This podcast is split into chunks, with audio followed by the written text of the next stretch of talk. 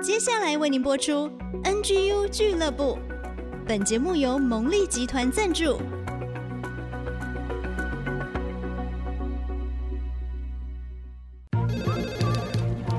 分享职场经验，找寻支持力量。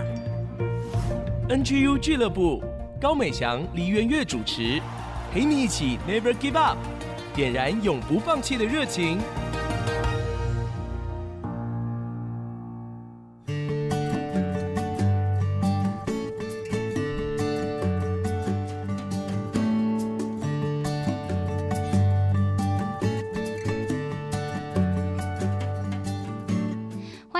来到 IC 之音 FM 九七点五主客广播，您现在收听的节目是 NGU 俱乐部，我是主持人美翔。其实呢，职场人永不放弃，我们常常在节目中跟大家提到职场力，但是呢，职场年轻人还有一件很重要的事情，就是要怎么样经营自己的感情、婚姻、家庭，甚至到亲子关系。那大家的需求呢，我们也有听到了，所以在这个温馨的五月当中呢，我们就请来很多优秀的女性来到节目中分享。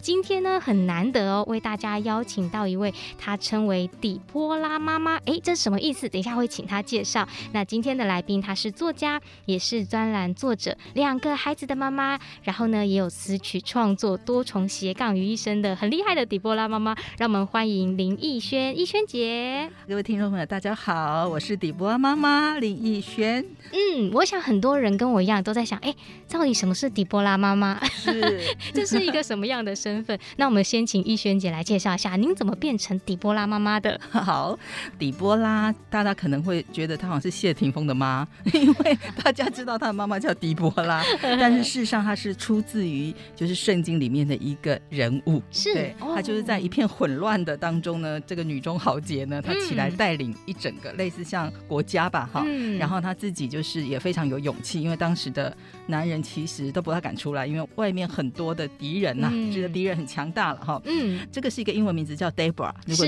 念是这样子哈。是。那我自己本来英文名字叫 May，就是非常美好的五月天。啊、对、嗯。但后来就是因为我在三个场合，在二零一六年、一五年、一四年，好这样子三年的一个期间呢，嗯，分别有不认识我的人，嗯，跑到我面前告诉我说，我觉得你是圣经里面的人物底波拉。哦。还有人告诉我说，因为刚刚我在上面分享，因为我会去各个地方分享，是。那我在上面分享的时候，他在下面祷告。然后就是，他就说神真的亲自告诉他说我是底波拉。哇，对，所以这次很神奇的是。第一次有人讲，我觉得你干嘛？可是又隔一年又到别的场合，又一个不认识的下面的听众，然后也来讲。后来第三年我人都到香港去了，嗯，他们是一个协会，然后在那边有年会大会，然后我们随机分配室友嘛，对不对？所以室友我也不认识，对，然后我跟他进去房间没多久，他就跟我说刚刚。上帝告诉我说你是底波拉，就是圣经的那位人物。至少我到这三次了，真的事不过三，嗯、我就硬是把我的英文名字改了。从此以后我就叫底波拉 Deborah。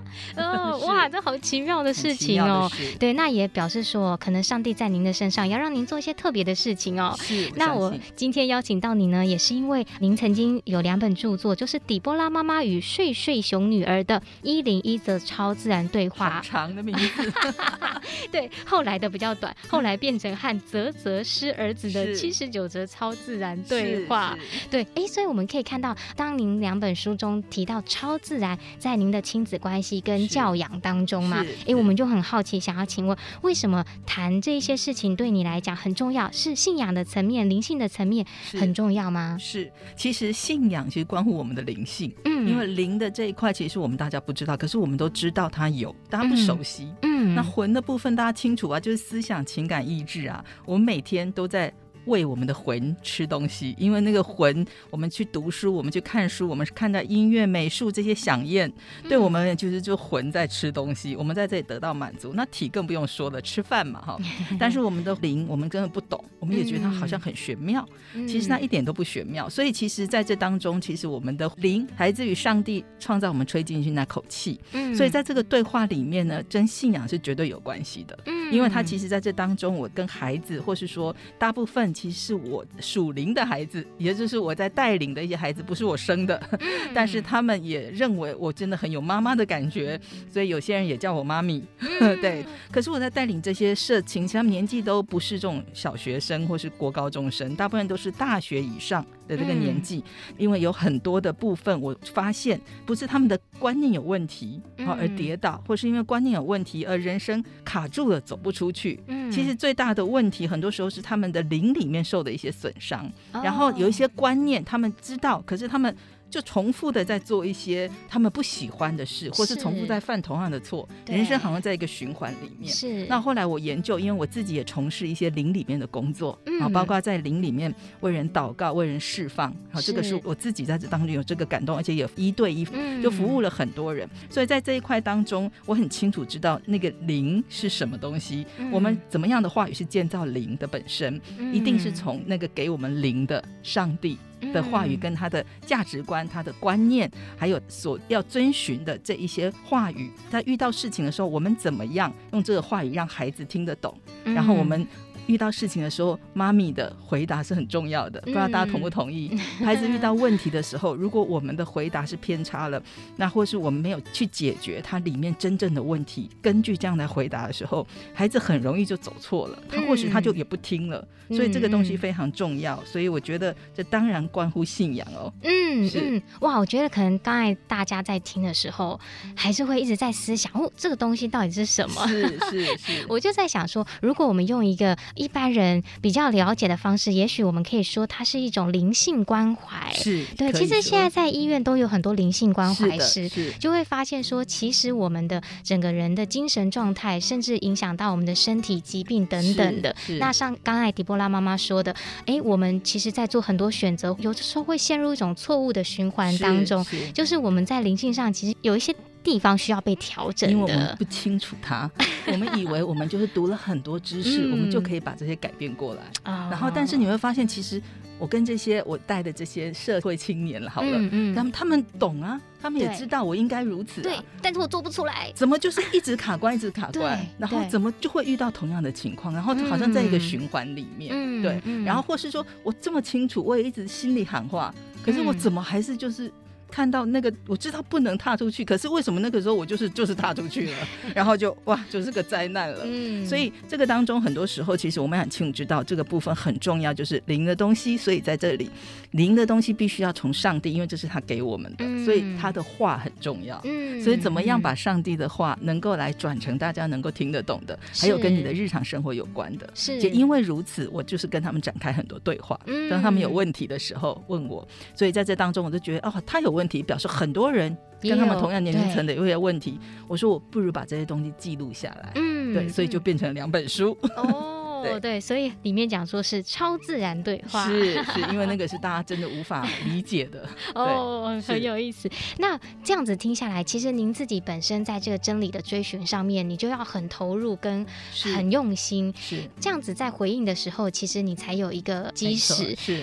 可是呢，同时也会面临到这些年轻的孩子们对你发出的挑战啊，是，因为他们还在这个过程当中嘛，没错，对不对？那他们不明白、不了解，有的时候就会有一些愤怒啊。是，那当他们对你发出挑战的时候，你是怎么样回应呢？呃，我觉得这个我经常遇到，对，非常常遇到，对，而且有时候他们就是一个坎过不去，你跟他说什么，他完全都听不进去，嗯，然后他也觉得，第一，有嘛时候觉得你很啰嗦，好，那有时候会觉得说啊，你们讲的都是一样，我都。知道我都知道，嗯，可是这个不会让我放弃这件事情。是，也就是说，其实我们要善于有一件事情叫善于等候，嗯，等待。所以，就你一旦发现说他自己开始要找茬的时候，你大概知道他其实你再怎么说他都装不下去了。是，可是你也说完了。对，我经常遇到这种情形，我告诉他们的就是说，没有关系，你需要时间。对，所以你有任何的一个状况，我的 line 什么随时都开的，你可以直接就是不管是讯息或者是你打来都 OK。嗯，好，然后那个时候你已经准备好，好，或是说你比较心情契合了，嗯、你愿意再听听这个意见，不管是底波拉妈妈怎么说，或是上帝怎么说，你愿意再听听的话，你主动。来告诉我。嗯，对。那我觉得让他们有一些时间，这是很重要的。那不要一直想要去说服他。是是，对，因为一个桶子已经满了怒气，满了苦毒，满了他没有办法的一个部分，你再装什么东西下去都没有用。嗯，哎，对，所以这个时候要耐得住性子，即便你看他。继续在走这条歪路，你还是要等候，因为你没有办法影响他。嗯，他那个满出来了，对，你没有空间再装进去，这很重要。嗯，哎、欸，我觉得是这个是一个好智慧的方法哦。对，因为他必须自己要去经历嘛。是，但是往往在旁边看的人会觉得很急，是，尤其是父母，我就是想要给你铺一条这个宽敞的道路啊，好走的，对不对？不要受伤的。对，就舍不得嘛。是对，是出于爱的缘故。可是有另外一种爱是在耐心忍耐跟等。等候当中的，而且我觉得刚才讲很棒，就是它已经满了，是。它需要去整理，是。去压缩它里面的东西，倒空，然后它才有办法再去消化这些新的东西。真的，父母亲不要急，对你只要让他知道你受伤了，我就是在，嗯，对，然后我就是已经准备好任何时候要擦屁股嘛，因为父母亲其实就是这样，你懂吗？但你看着他，他也听不下去，对，你只能让他走。哎，我讲真的，你只要让他走他当时执意的路，那告诉他，如果你怎么了，哈，我在，我们在。嗯，对，然后我们的上帝也在，嗯，对，我觉得这是很重要的。哇，这太棒了！所以还有很多关于亲子之间，父母该怎么做，该怎么回应孩子，我们要休息一下，下一段呢，再来请迪波拉妈妈跟我们分享哦。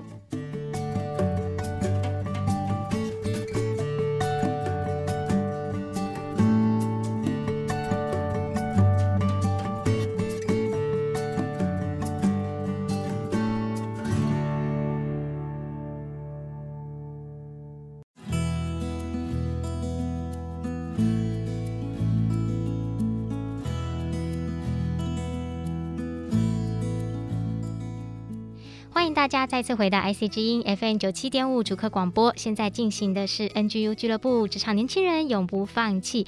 我是主持人美翔，今天为大家邀请到的呢是作家底波拉妈妈，她出了两本书哦，让我们学习怎么跟儿子和女儿可以展开一场超自然关于灵性的对话。同时，她也是专栏作家、词曲创作人，斜杠身份非常的多。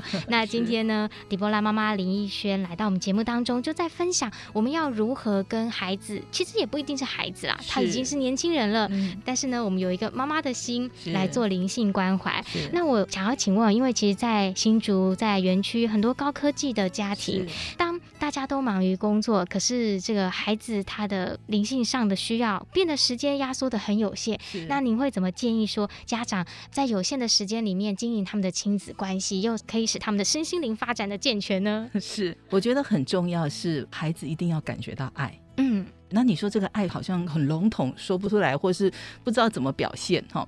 那我觉得其实很多时候，那个父母亲觉得说有我有给孩子爱，可是他用我喜欢的方式给孩子爱，嗯，这件事情就很严重了。因为很多时候你的爱的语言，然后你爱的关怀，或是你爱的行为，孩子感觉到极大的压力，或是他感觉说你就是要我听你的，他感觉到束缚，对，极大的掌控。嗯，我要讲说，现在父母亲因为很忙嘛。然后孩子吵闹是很正常的，嗯，可是通常在这当中，父母亲第一个的反应，他也是觉得说你不要这样，这样对你不好，对，然后你应该要这样，那对、啊、我也没有时间跟你讲太多，对，所以他就是啪直接就出去。做就对了，对，要不然就是骂，因为觉得好像我骂，可要把他骂醒。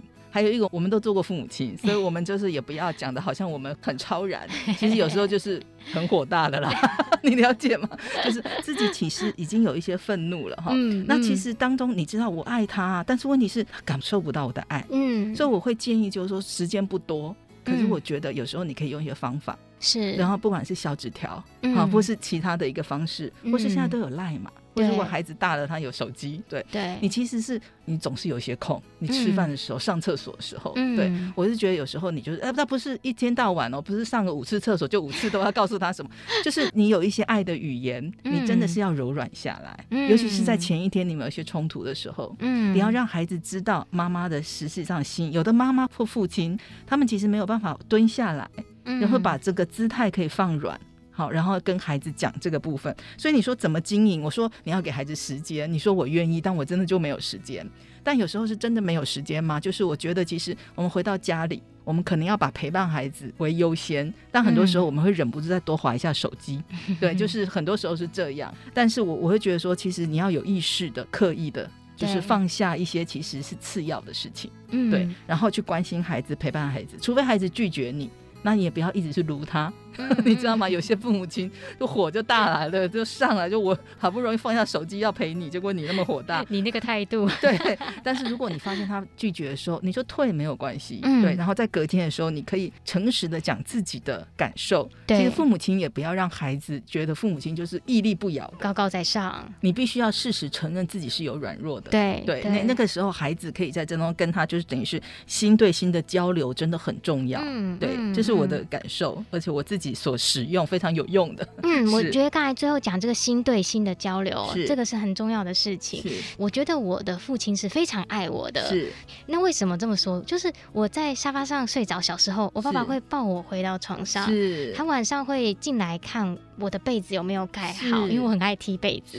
然后有时候啊渴了，我说爸爸我好渴，爸爸就去端一杯水给我喝。哇，这么幸福！虽然有人说我公主病 都是爸爸疼出来的，但是我爸也是不擅长言语的。人是，可是我就很深刻感觉到他非常的爱我，爱的行为嘛。对，他也不是说一定要花很多的金钱、很多的时间，可是刚才迪波拉妈妈讲到那个心跟心的交流，是那个看重的态度，是，对，所以我觉得那个东西是会影响儿女一生之久的，是会形成他的一个内在的信念，我是值得被爱的，是被重视的。是，我觉得父母亲都要学习一个很重要的品格，嗯，其实父亲也一样，嗯，这个品格叫温柔。嗯，就是这个温柔，不是说啊，你就啊，好像就是什么都可以，又或者什么不是，而是你温柔是，你知道那个容量很大，然后你知道你什么时候你必须要安静等候啊，或是什么时候你必须要把你的愤怒先摆一边，然后怎么样把自己。整理好之后，对，说出一个你知道温柔如一把利刃哦，就是你那个话语，如果你带着温柔的力量，对，它是比你啪这样出去还要有力量的。所以在这当中，我觉得我们都要学习这件事情。嗯，哇，我觉得好棒哦。那我就再请教，因为其实底波拉妈妈，您的孩子也慢慢的长大了，是，所以你已经经历过很多孩子不同的阶段了。那我就想要请教，面对不论刚开始发展幼儿园到青少年，到甚至现在他们。慢慢要成为社青，在不同的阶段里面，父母要如何调整自己的状态啊、心态啊等等？我觉得要调整是必须的，可是有一个不变的，就是孩子都在看你怎么生活。嗯，孩子在看你怎么生活，是孩子看你怎么面对别人，孩子看你怎么面对你的父母。孩子也在看你怎么面对现在世界上的一切。如果你慌乱，你咒骂，你的孩子都在看。对，那这个是不变的。然后呢，表示说我们要自己很清楚知道，很多时候我们没有教他什么。那后来一段时间久了，他怎么会这样子？但你就可能要想说，哎。是我不小心怎样子给他看见了，对，或是你的丈夫不小心怎样子给他看见了。是，那我倒是觉得在这真很重要。比方说，我跟我先生，我们从来不在孩子面前有争执。哦，对，就是我们其实会很小心这件事情。这很厉害。偶尔快要出去的时候，我们真的是。就有一个默契，对。那这个当中就会养成，其实他们两个，我两个女儿到现在都很大了，一个大学三年级，一个现在在德国念研究所，一二年级的。他们的性格都是非常温和的，应该就是都有一个温柔的性格，嗯就是以至于别人在他们身上其实很难看到所谓的这个暴力之气，他们也很难有这样子的一个展现，就是这已经在他们的里面了。那基于不同阶段，当然有孩子小的时候，我们当然活给他看我们的样子，他就是在看呐。对。然后接下来，其实孩子我。在很小的时候，我一直在培养是他们的好奇心。嗯，就是即便在一个非常不怎么样的环境，就是大家已经都很习惯的环境，我就希望是注意到一些小细节，然后给他看说，哎，你看这个为什么会这样？那这个好好玩了。就是我会在情绪上或什么，因为我觉得这么小的孩子，就是你激发他好奇，他会对这个世界很有感觉，而且他会好像是比较有活力在这个当中。对，因为我的孩子有一个是比较安静的，对，尤其对这样的孩子，我就会更多的在培养他对世界的兴趣。嗯，对，就那你要先兴趣给他看。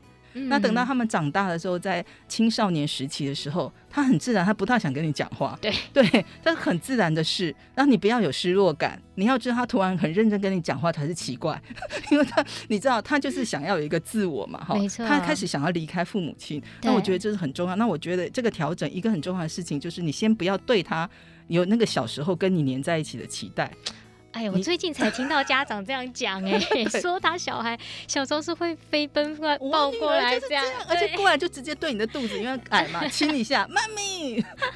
所以这个家长现在非常的失落，对不对？对，所以你要很清楚知道，如果你孩子现在还这样，是你要担心了，嗯，因为你自己要先先给自己进心理建设，嗯，好，当你要对你的孩子有信心，尤其在青少年的时候，嗯，你不要一直在怀疑说，哎，那个事情能不能做好，这个事情能不能做好，对，就你一直对对他没有信心的时候，他会很生气的。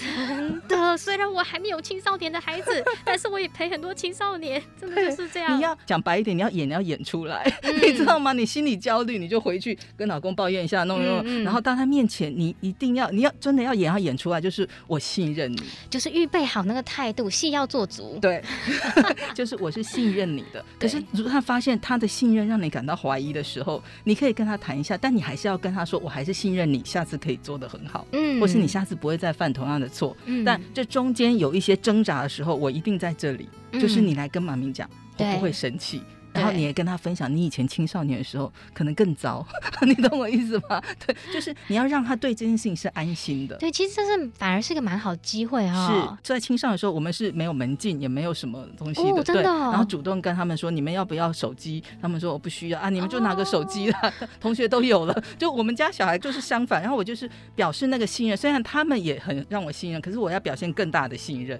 在这个当中，所以这个当中就会引发他们其实是比较有安全感的孩子。对，这很重要。哇，嗯、我觉得今天真的是一个家长解惑日，一个座谈日。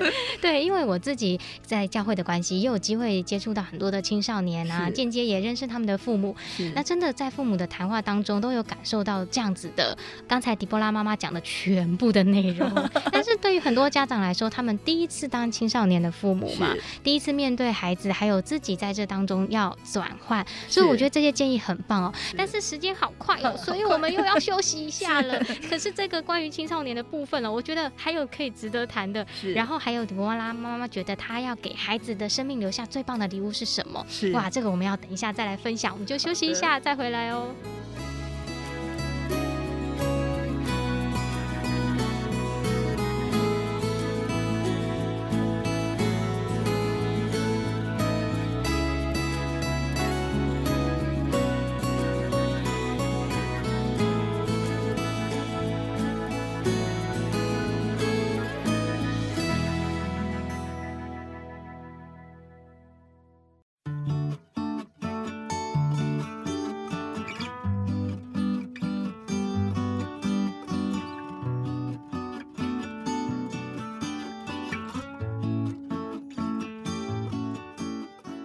欢迎大家再次回到 IC 之音 FM 九七点五主客广播，现在进行的是 NGU 俱乐部，我是主持人美翔。今天为大家邀请到的是亲子作家狄波拉妈妈林奕轩。前两段呢，狄波拉妈妈已经跟我们分享到她怎么成为这个角色，以及她对孩子在灵性上面的关怀，尤其是家长自己的态度怎么调整，有很多非常重要的事情哦。那我觉得其实每一个人都是第一次成为父母的这种生命角色。色，那他更多的还有在带领上面，还有榜样上面，其实都好重要哦。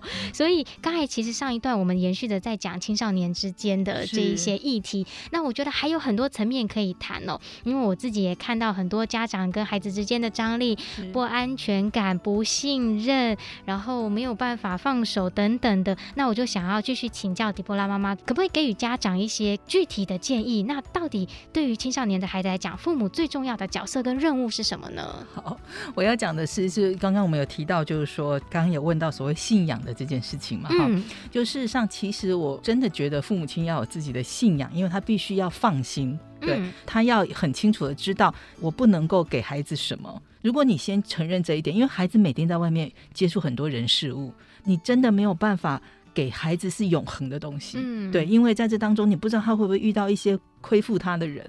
他会不会遇到一些你没有想过的一些困难？对，对，所以在这当中，我觉得父母亲的放手是一个很大的勇气。嗯，尤其在青少年当中，我的建议就是说，你先从小事开始放吧。嗯，就是包括他要吃什么，你先从小的东西你开始学会这些放手，嗯、你发现哎也没那么严重。你知道吗？哈、嗯，也还好好的。然后他自己也需要一些适应。你突然明天很多的事都不管，然后放手他的时候，他自己也会有失落感。真的，孩子也是一样。但你就开始慢慢从一些小事情开始学习。是、嗯、啊，你甚至是可以把你跟他的相处经常会卡关的地方，嗯、或是他常常觉得说你管太多，或是觉得很不耐烦的事情，对，你好好的安静下来。然后把它记录下来，嗯，然后你开始看一下这些一条一条的东西，你开始想，我从哪一个可以开始放？这个其实是一个必须要刻意的行为。对，如果你顺着自己的性，你是放不了手的。嗯，对。那我觉得我刚刚为什么一直讲信仰？因为我们知道有个更大的力量，嗯，我们也对这个力量是信任的。在这当我们有一个力量可以去诉说，嗯，然后我们在这诉说当中呢，我们要相信，因为信仰就是要信嘛。是，我们相信他也会 take care 我的孩子。是，他不只是照顾着我，他也在看顾我的孩子。嗯，对，所以就是说，像我女儿在德国，第二天去就已经到爆发，嗯、就是二零二年初的时候，嗯，她本来满心欢喜，我们都看哇，她那个学校六百年好漂亮，我就跟她说，哎、欸，你要不要谈场恋爱啊？那么美的地方，没想到第二天就关起来了，疫情，疫情呢就完全就关起来了。所以你怎么你怎么办？人那么远，对、啊，你如果没有知道说我所信仰的上帝一定在他旁边。照顾他，嗯，一定会保护他，嗯，你没有办法过得了关的，会崩掉，哎，会崩掉。然后相同，你这个东西告诉他，你要告诉他安心，你就说不出来，嗯，你要演也演不出来，除非你们有相同的确信念，对，确信他必保护。对，所以这个东西是非常重要的。所以这一两年，就是德国疫情也一直很严重，然后他也染疫了，但更早染疫了，在 Omicron 那时候还不知道是严重还是会比较轻症的时候就染疫了。我们怎么样度过这段时间？信仰跟放手是非常重要。你的孩子会因着这个关系而超乎想象的，应该就是成熟起来。对，然后他成为一个能够给出去的人。而不是消费者，就是一天到晚需要别人给他东西，然后他就是什么也不满意，你没有给到齐，嗯、他就火大。他慢慢慢慢，他到有个安全感之后，他也看着你怎么做的时候，慢慢他会变成一个给出去的人。就像我怀孕的时候，后来有了信仰之后，我跟上帝的祷告就是，我希望我教养的两个女儿，嗯，都是一个走到哪里都可以对他身边的人带来幸福跟帮助的人。嗯，对。如果父母亲可以以这样子来教育孩子，会有这样的一个励志。要教出这样的孩子，你要知道，你必须先成为这样的人。嗯嗯，对，哇，我觉得就是从底波拉妈妈身上看到的是，她对教养上有一个使命感。是。他是有期待的，然后刚才讲的好几件事，其实几乎是环环相扣，他不会单独存在。其实你放手，你也是表达你对他的信任，是，那就建立了他的安全感。是，当他也许过程中可能还是会失败，是，可是又一次又一次的去训练他，是，其实双方的关系反而是更加的紧密的，也让他知道，因为前一段也有提到，也让他知道发生什么事情，你还是可以回来。是，那个家长的角色被立在那边，就成为孩子的一个稳固磐石，所以说我觉得好棒哦。但是我还是想要问哦，毕竟有的时候家长是有限的，是，我们也尽力了，是，可能放手也不一定如预期的发展，是，哇，那这时候身为父母、身为家长的我们，还能够再怎么样来调整自己呢？我觉得第一个就是我刚刚讲过的时候，你要承认你的不足。嗯，对，你要承认你的不足，因为很多父母非常挫败的原因，是因为他小时候他所有的供应我都可以给他，他也很满意很开心。对，到现在我觉得其实我没办法供应他，或有时候做什么都不对。对，或是说我供应不到他那个点，因为小朋友很好容易满足嘛。嗯、对，对，就是你给他的时候就很开心哈，而且是当中，嗯、但是他现在没有这样的回馈了。对，很多时候父母亲会先想说，我是不是不够？对，我是不是一个失败者？嗯、我要告诉你，你不是是一个失败者。嗯，这个当中其实很重要一点是，这个孩子就是会长大，然后他在外面遇到什么事，他不见得会都告诉你。对，哦，所以他可能他对你的情绪或什么，他是很复杂的。嗯，你要先承认你自己没有办法完全掌握，甚至你不能掌控你的孩子，然后你也要承认，其实现在的孩子。比我们在同时期的时候，他们接触的资讯很多，嗯、他们懂的东西已经比我们小时候跟他们同样年纪的那个时候，比我们厉害太多了。嗯，所以很多时候我们必须要。在他们面前，在这当中也是部分，我们要自己谦卑下来。嗯，不是说啊、哦，我就是拱我的孩子，然后就是每天都觉得你孩子好棒，我需要跟你学习，不是。但是你的心态是必须要如此。嗯，对，就是不要觉得我老是高高在上，或是有的时候更好像是极端，觉得我真的很糟，我怎么会这样子？怎么会搞得我没有办法提供孩子什么？嗯，我要告诉你，本来你可以提供孩子就非常有限。嗯，第一，你没有活在那个时代；对第二，你用最好的经验来给他的时候，你的经验也不过是你那个时代的经验。对，那你要承认，现在的孩子比我们聪明。甚至优秀多了。嗯，因为他们从小的刺激，还有各个方面可以达到的资讯，什么都比我们强多了。嗯，对，所以我其实一直都跟我先生两个常常在讲，我们的孩子比我们那个时候，不管是哪个阶段，都比我们在那个阶段的时候。优秀很多了，我们还要嫌什么呢？嗯、还要嫌弃什么呢？好，好有欣赏的眼光哦。是，因为我又发现哦，这样子谈下来哦，从底波拉妈妈分享看到，其实家长他的身段要很柔软。是，因为前面您也提到说，有的时候要蹲下来，嗯、要承认自己的不足。我就想到能屈能伸啊。是，可是这是一个好处，就是说，其实家长变得很有弹性。是，是，嗯，他可以接纳跟回应面对各种的状况了。是，是，然后你会比较喜乐。你会比较快乐，欸、对。对，那你说哇，这讲这么多真的很难做到，所以我还讲，你必须要从小事，就是你开始给自己一点一点进步，嗯、就像我刚刚讲，你甚至可以条列出来。对，很多事情是可以调论出来的。对，这是很实际的做法，很实际的做法。然后你就是在第一件事，你还可以妥协，你练习，嗯，你甚至可以想象那种状况。你我过去做不到，一句话就要让他死的，对，啪就出去的。你要不要就是说，哎，下次遇到这种情况的时候，你有意识的让自己先不要这样，然后你会尝到那个甜头。讲难听一点，就你会知道，嗯，开始他也尝到了，然后慢慢这个状况就会往正的发展。如果你没有好好的去。把这件事情想过一遍，没有好好去演练，心理演练，或是想象那个画面，你先演练一遍嘛，对不对？嗯、你到时候你还是顺着你的心走的时候，你们两个的关系永远就是无解的。对，一直到有一天你的孩子真的长大，我不知道长大了多久或者多大，他才会回头过来去体会妈妈或父亲的心。嗯，这当中要很长的时间。嗯，所以就是要列作战计划啦，要有准备，是要有意识的，就刻意的做一些一些事情。是好，访谈到最后，我就想要请教迪波拉妈妈，您是如何培养孩子拥有 NGU 永不放弃的精神呢？好，OK，因为今天的节目这次 NGU，所以我要针对 NGU 来讲这件事情哈。我觉得第一就是我要跟他们讲说，你管好你自己的心。嗯，你不要允许，不管你现在正在就是一个目标在哪里，你要往那边去达成的时候，很重要的是你的心的管理很重要，心的管理管好，你不要允许从外面来的或是你自己来的，对于你在尽力的这件事情，因为一定有目标嘛哈，嗯、有任何负面的思想或是任何负面的声音，嗯，你不要听，而且你必须要把所有负面的声音在这当中，你必须要知道正面的声音是什么，嗯、你要去 cover 掉。这个就变成是一个心思战场。圣经讲说，我们一生的果效都是由心发出的。对对，所以我觉得，如果你要 N G U，Never give up。对 N G U 的时候，最重要要从你的心开始。我不要允许任何唱衰我的梦想的、我的目标的，嗯，的事情从别人来一样，从爸妈来一样。对，我不要允许这件事情，因为我相信。我就是往前，很重要。嗯、底波拉妈妈也要送给我们一首歌，因为前面也介绍到您也是词曲创作人，所以可以跟我们分享你要介绍给我们的歌曲吗？好，我相信大家都认识有一位就是女力李宣荣。是对，当时我创作的时候，我其实找了一些人来唱我写的歌。是，那其中有一首歌，我是从圣经里面的诗篇二十三篇，嗯、我在读的时候，我突然就唱出来了。哦，然后啊，因为我真的完完全全不懂的五线谱啊，嗯，所以我都是录在我的手机里面，然后最后再找人的。欸、然后这个诗篇二十三篇，我觉得非常的美好，它是一首舞曲。感觉上好像我们在跟上帝跳舞，是所以我想把这首诗篇二十三篇非常美的一首歌，嗯、还有这个词都献给大家。好，那等一下我们就一起来听诗篇二十三篇。今天再次谢谢底波拉妈妈林奕轩来到我们节目当中分享，谢谢大家，再见哦。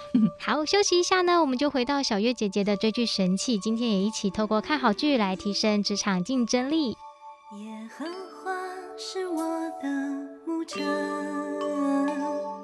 我必不知缺乏，他使我躺卧在青草地上，令我在可安歇的水边。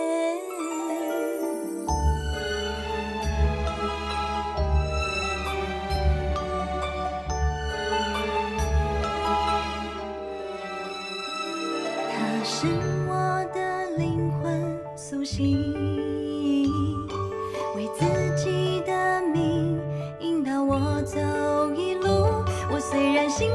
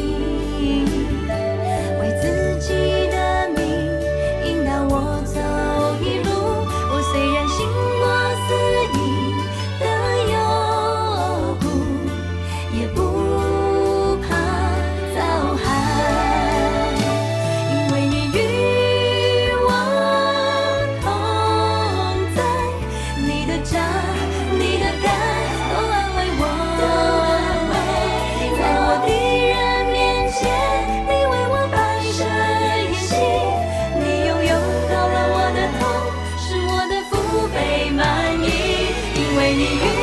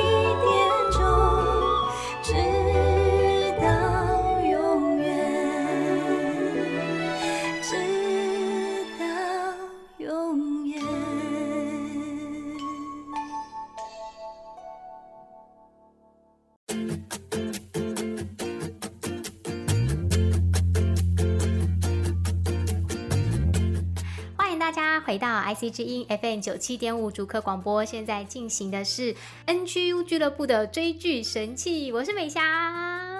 在我旁边的呢，今天是在镜头当中的小月姐姐，因为现在疫情越来越严峻了，所以我们又开始在家工作了。小月姐姐也来跟大家打个招呼吧。老年人为了能够在 影像前录影，我们实在费了一番功夫。对，正式开录前大概已经搞了半个小时了吧？不过没关系，因为我们还是想要把最好的声音还有影像的品质来送给大家。好，呃，五月一直是我们的家庭月，小月姐姐这个礼拜要带我们看什么片子呢？哦，这部电影是得奖的电影，但是我又觉得这种好电影鲜为人知啊，嗯、所以跟大家说，就是当你在上班很疲惫的时候，你看一出好电影，那我们就说带出职场竞争力，也带出家庭的幸福力。嗯，所以我今天要看的电影是《飞上天空的轮胎》，哦，是一出日本电影，轮胎飞到天空里面，对，它是。一本书改编的是一个有一点详实的记录，哈，整个细节跟过程。嗯、那我觉得它应该是影射很多的大企业，只是他用一个虚拟的方法来说出一些职场的现象。飞上天空的轮胎真的非常推荐大家看，尤其是你是职场人，也许你现在还很年轻，还在基层。嗯可是透过一部好的电影，让你能够知道，原来人生有很多的层面可以去观看，可以去思想。是。那这部电影是在讲问题背后的问题，他就讲到说，有一个物流公司，他们都开那种大型的连接车。是。那有一天呢，这个大型连接车出去的时候，突然这个轮胎。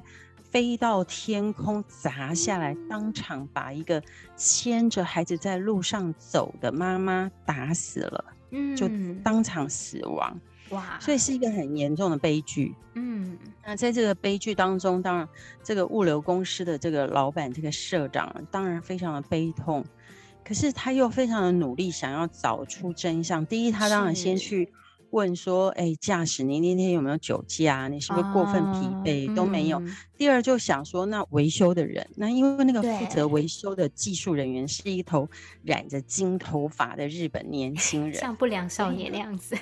对，从外貌上来看呢，就怀疑说，一定是他没有好好维 修。嗯”结果没想到去查他的维修记录的时候，发现他不但是有好好的维修，而且呢，他还是写日记本的。他所有的维修都是超过要求的维修，哦、而且他的日记本里面做了很详实的记录。是，他的维修是比标准更高的标准的维修，哦、反而是一个很谨慎的年轻人呢。对，而且去他家访问的时候，嗯、本来第一时间社长也觉得应该要把他 fire 掉。那这个年轻人也心里自己想说，你们一定觉得我做的不好啊，嗯、那一定要有人负责，所以他已经待在家里到处找工作。等到社长去他家的时候。嗯去告诉他说，我们查出来其实不是你的问题，嗯，还发现这个年轻人真的是很负责，哦，他跟他的女朋友有了孩子，正准备要结婚这样，嗯，所以这个社长呢，他就用尽一切的方法到处去找原因，是到底为什么这个轮胎会飞出去？对呀。也因为这个出官司呢，银行也不愿意贷款给他了。然后他本来就已经有现金流的问题，嗯、因为他是一个战战兢兢继承岳父工作的一个物流公司，是是，他战战兢兢在。小本经营，然后就现金流已经出了问题，嗯、这个时候又屋漏边逢连夜雨的情况下，嗯，嗯然后就到处去找啊，找新闻记者啦，然后找这个造车的这个公司，所有的问题都找不出来。哦，那他锲而不舍在找的过程，嗯、他拼命在寻找答案的过程呢，让这个死者的丈夫非常的生气。这个死者的丈夫跟他说。你一点同理心都没有，嗯，你知道吗？在这么样的严重的情况下，我是失去我的太太。我太太做错什么事？她只是牵着孩子走在路上，突然之间，我的太太就再也回不了家。嗯，你了解什么叫做有一天回家就再也见不到家人这件事情吗？所以他就觉得很悲痛，然后。告诉他说：“你一点同理心都没有，所以就要告他，并且求偿一亿五千万。因为被这个丈夫一棒打下去，再加上那个很童真的儿子，当场呢只受了轻伤，妈妈当场去世的儿子呢写了一个卡片，就写说我妈妈每天都做多么好吃的东西给我吃。”可是我再也见不到我的母亲了。我愿意上人生一切的代价，只为了再见到我妈妈一次。是，只要我能够再跟我妈妈说一次话。那这一句话呢，让这个物流公司的社长突然清醒过来。他突然觉得，我只在努力证明我没错，可是我却没有发现我给这一家人带来这么严重的伤害。嗯。从那一天开始，他带着同理心，再一次到处去拜访所有的人。他在拜访的过程，突然汽车公司呢里面也有很多内部的变动。为了这个问题，所以内部有人被派到远方去，有人高升了，有人怎么样，就是用高升，有人被架空了。透过这个手法要把事情掩盖住的时候，因为这个社长。他是带着同理心，带着一个很深的感情，想到这个男孩再也不见不能见到他妈妈，这个态度去访问每一个人。在这个过程中呢，汽车公司愿意赔偿他们一亿，然后物流公司的人呢都希望社长能够收这一亿，可是社长不愿意收，因为他觉得收了是代表我有错，可是我还没有找出真正的问题，我现在要把真正的问题找出来。让下一个家庭不会再受到这样的伤害。对，他透过之前也有同样类似的事情发生，对不对？对对，嗯，所以他想找出真相。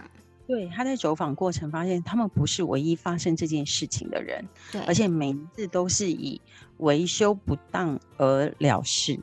好，都没有找出问题的真相。是，那他们在一次又一次的努力过程中，终于找出一个汽车公司内部有人呢，拿出一台废弃的电脑，在里面找到证据。嗯、这个证据能够证明，其实是汽车本身的构造的问题。哦，设计上的问题。嗯设计上的问题，所以我从这部电影看到好几个原因。第一个就是问题背后的问题，我们不可以只看表象，我们一定要看问题背后的问题。嗯，还有这个社长本身，他有愿意承担的勇气，即便是他的公司会倒，即便他会失去一切，他仍然不愿意拿那个一亿元的赔偿。再来就是不放弃的沟通。他一次又一次的在敲门，不断的一次又一次的去告诉每一个相关的人说，我们要为这个小男孩，他再也不能够见到他的母亲，这样的一个事由，我们一定要避免同样的悲剧发生。嗯，当他抓到正确的同理心去沟通的时候，引起很多人来帮助他，包括新闻记者来帮助他。是，就是说他本来只是想要证明我没错。对，可是后来他用一个我不可以再让下一个小男孩见不到妈妈这个态度去沟通的时候，嗯、他真的就引起很多人起来帮助他，是最后就找到问题的原因，然后解决了这个问题。嗯。哇，我觉得这个故事一开始蛮悲伤，是有一种飞来横祸的感觉。但是在这个过程里面，我觉得刚才小月姐姐帮我们提到的这问题背后的问题，其实有的时候发觉问题，我觉得不是那么困难，但是要去找到问题背后的根源，而且找到了还要有勇气去面对。其实如果光是以社长的立场来讲，他的权利是受损的啊，他其实公司又受影响。又拿不到赔偿，其实他自己受损，但是他却愿意用负责任的态度、很诚心的态度来去，啊，让这个过程可以得到一个很圆满的结果，又引发了这么多的回响，所以我就想到之前，其实我们也常在说孔乙老师那个利他就是利己。对不对？当我们愿意帮助别人的时候，其实这些善意会回到自己的身上。所以我觉得从这个电影当中就看到，也非常的感人。因为在现实生活中，我们能够有多少的勇气做出这样的决定呢？因为有时候如果我们不说，别人也不会知道。但是呢，你愿不愿意，就是让你的良心可以让你在晚上睡个好觉？对，谢谢小月姐姐这个礼拜帮我们带来的呃日本电影《飞上天空的轮胎》。我提一个只出现很短很短的人，就是社长的太太，嗯、是就是这种智慧女性。嗯、就是社长每天奔波的时候，有一天他觉得说：“哇，我要赔一亿五千万，那我这个公司要倒了。”他有一天差一点自杀死掉。可是当他回家的时候，他的太太跟他说：“家就交给我吧，连儿子。”因为他的儿子在学校被人家霸凌，大家都跟他说：“你爸爸是杀人犯，你是杀人犯的儿子。”然后他说：“儿子都愿意为你搏斗，连我都要放弃，你为什么要放弃？”嗯，所以一个非常有智慧的女人在后面撑着这个社长，说：“我相信你，而且这个家里没有后顾之忧，我都没有放弃，我跟我的儿子都会为你奋战到底。”那你怎么可以放弃？这个勇气，还有就是他的整个沟通的角度改变。当他是用同理心来沟通的时候，所有事情就翻转，嗯，局面就从人生最谷底就翻转，得到一个迎面的一个局面。是五月家庭月，我们真的要为每一个女性喝彩。可能短短的一句话。就可以改变了整个局面，就可以让一个输家变成一个赢家。所以我们要成为撑着我们家人的那个人。嗯。小月姐姐刚才讲的就是我们的 NGU 精神啦，永不放弃，大家一起来永不放弃。好，再一次谢谢小月姐姐精彩的分享，也谢谢大家可以体谅我们一起在空中用这个跨海录音的方式。也许这个品质有一点点的受到影响，但是我们想要传递这个永不放弃的精神呢，是仍然持续在的。也欢迎大家可以上 YouTube 来订阅我们的频道，可以看到我们的影像。当然还有 Google 跟 Apple 的 Podcast 也可以订。月，那每一周呢，我们都会有很棒的来宾、生命故事，还有他们的职场经历，可以来跟大家分享。我们今天就再一次谢谢小月姐姐，也谢谢大家的收听，我们就下一次空中再见喽，拜拜。拜。